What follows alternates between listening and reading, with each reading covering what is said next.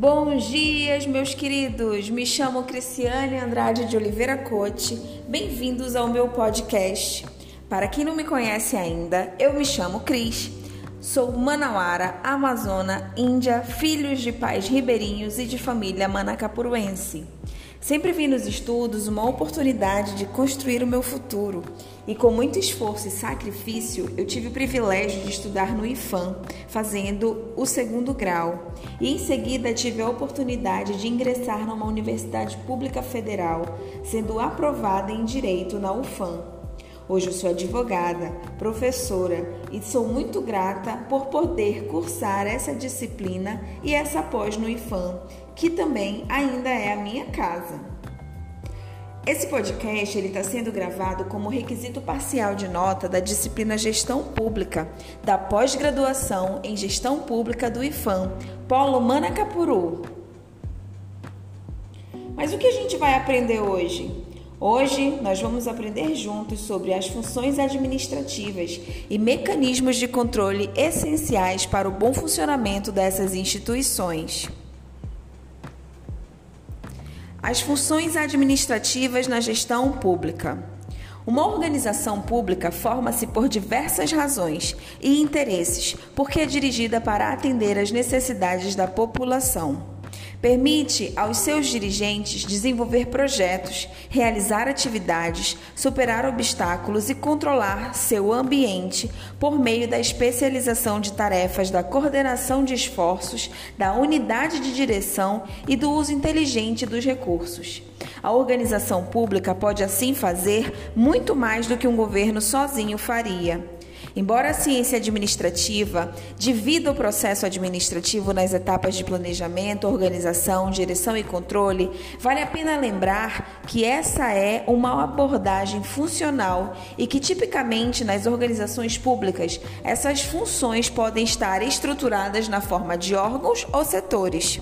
Em geral, as organizações públicas operam em um ambiente simples e mais estável e tendem a utilizar estruturas mais centralizadas e menos complexas, com autoridades, papéis, leis e políticas como veículos principais para a integração. Contudo, essa estabilidade está sujeita a ser quebrada constantemente, sobretudo após o mandado de governo, período em que o início de uma nova gestão cria muitas vezes novas estruturas e funções que requerem novos arranjos organizacionais. A, reestruturação na verdade, ela é uma das abordagens mais comuns para a mudança organizacional.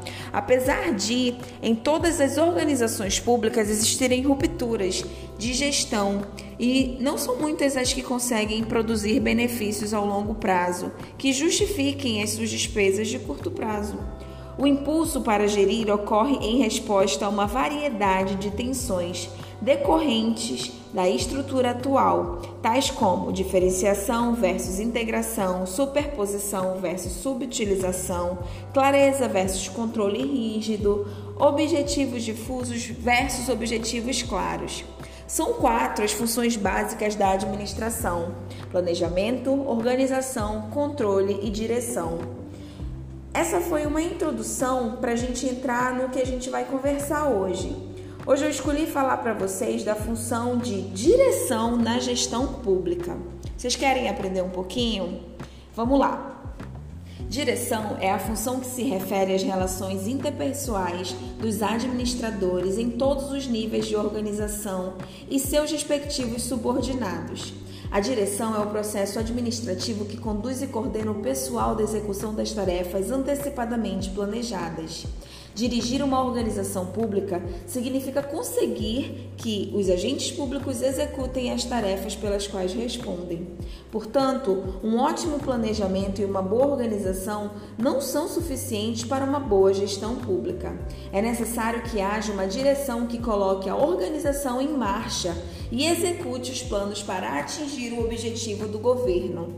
A função direção relaciona-se principalmente com a orientação a ser dada para as pessoas, por meio de uma comunicação adequada e de uma habilidade de liderança e motivação.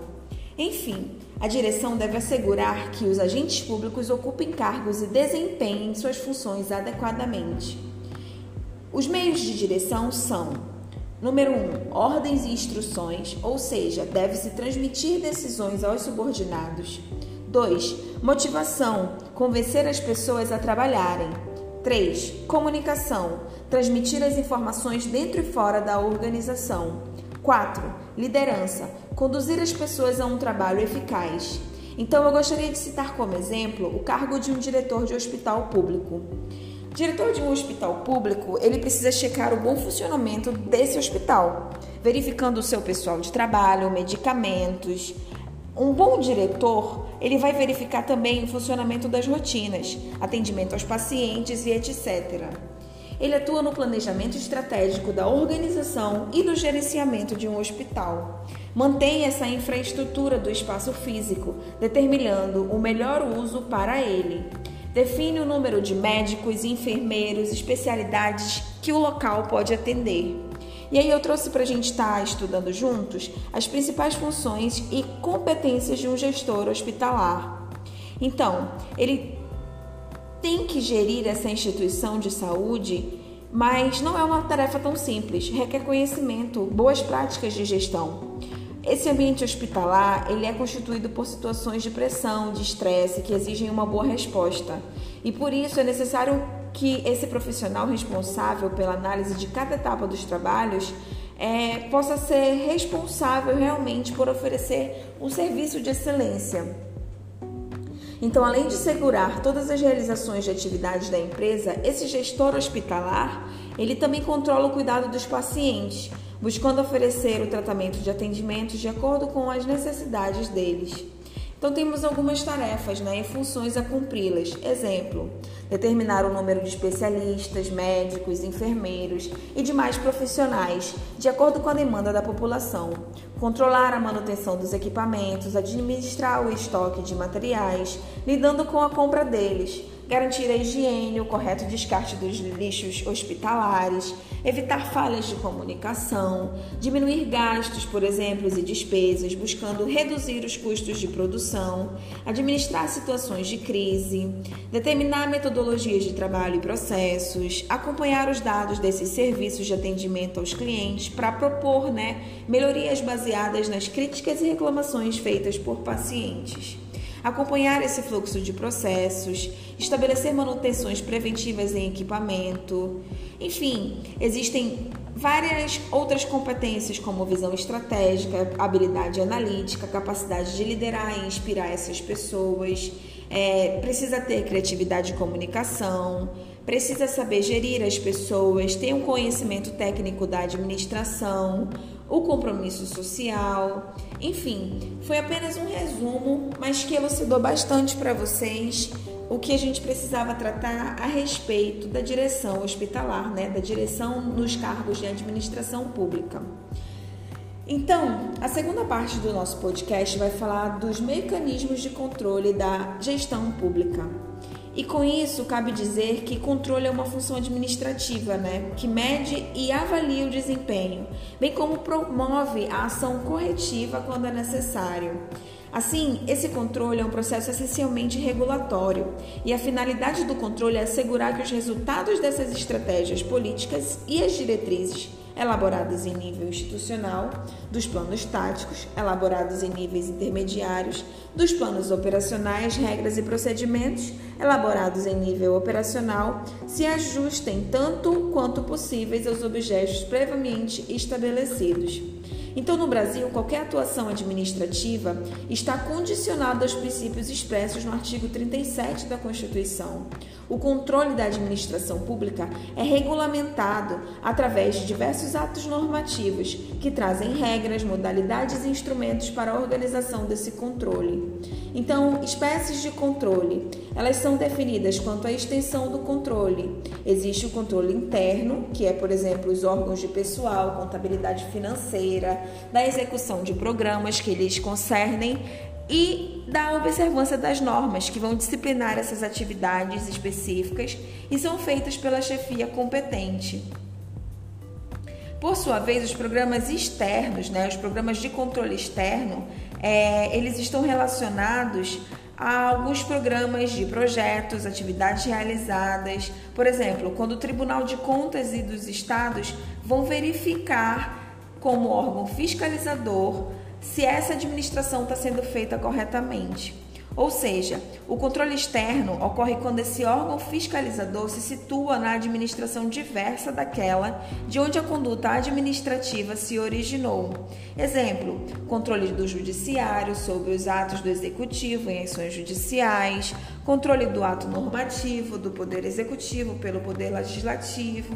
E também eu também gostaria de trazer, na verdade, um exemplo de controle externo popular que é quando as contas do município fica disponível por 60 dias anualmente à disposição de qualquer contribuinte para o exame e apreciação, o qual poderá questionar a legitimidade nos termos da lei. É isso aí, pessoal. Eu agradeço a oportunidade, pela atenção, muito obrigada. Eu espero que vocês tenham gostado e se divertido junto comigo, mas que também tenham aprendido um pouquinho. A gente se encontra no próximo podcast. Não perca essa série incrível. Obrigada!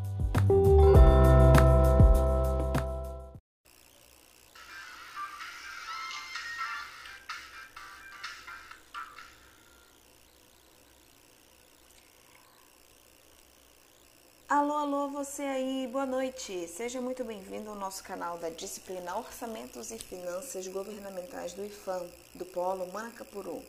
Para quem não me conhece, eu me chamo Cris, eu tenho 32 anos, sou estudante de gestão pública e hoje vamos aprender juntos sobre a Lei de Responsabilidade Fiscal e o que ela representa. Para que fique fácil a compreensão, vamos escolher três dispositivos para melhor fundamentar.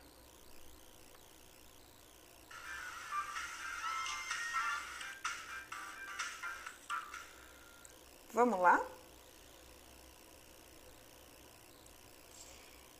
A lei complementar, ela é a lei número 101 de 4 de maio de 2000. É conhecida como Lei de Responsabilidade Fiscal. Estabelece padrões para a gestão de recursos e limites dos gastos públicos em todas as esferas do governo.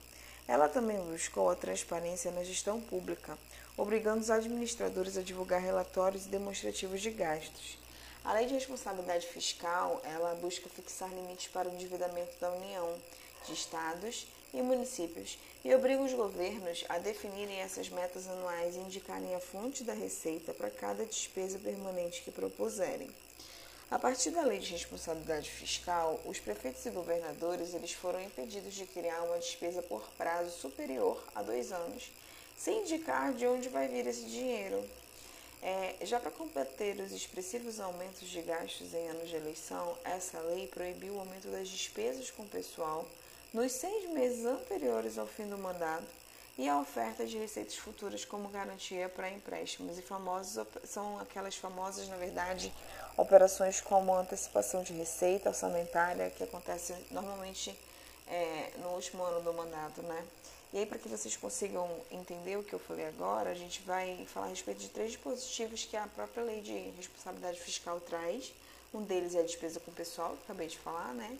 É o artigo 18, diz assim: para os efeitos dessa lei complementar, entende-se como despesa de pessoal total é o somatório dos gastos do ente da federação com os ativos e inativos e os pensionistas, relativos a mandatos eletivos, cargos, funções ou empregos civis, militares e membros de poder com qualquer espécie remuneratória, tais como vencimentos, vantagens fixas e variáveis, subsídios, proventos e aposentadoria, reformas e pensões, inclusive as adicionais, gratificações, horas extras e vantagens pessoais de qualquer natureza, bem como encargos sociais e contribuições acolhidas pelo entes, pelas entidades de previdência. Esse foi um dos primeiros exemplos, né? O segundo é a transparência da gestão fiscal. O artigo 18 diz assim: são instrumentos de transparência na gestão fiscal, qual, os quais será dada ampla divulgação, inclusive por meios eletrônicos de acesso ao público, os planos de orçamentos de leis diretrizes orçamentárias, a prestação de contas e respectivo parecer prévio, relatório resumido das execuções orçamentárias e relatório de gestão fiscal e versões simplificadas desses documentos. Né? A gente está falando aqui da publicidade desses documentos em órgãos oficiais e também da transparência que precisa ser dada para todas essas atividades que acabei de dizer. estão dispostos na seção do capítulo 19. Opa, do capítulo 9. É isso mesmo.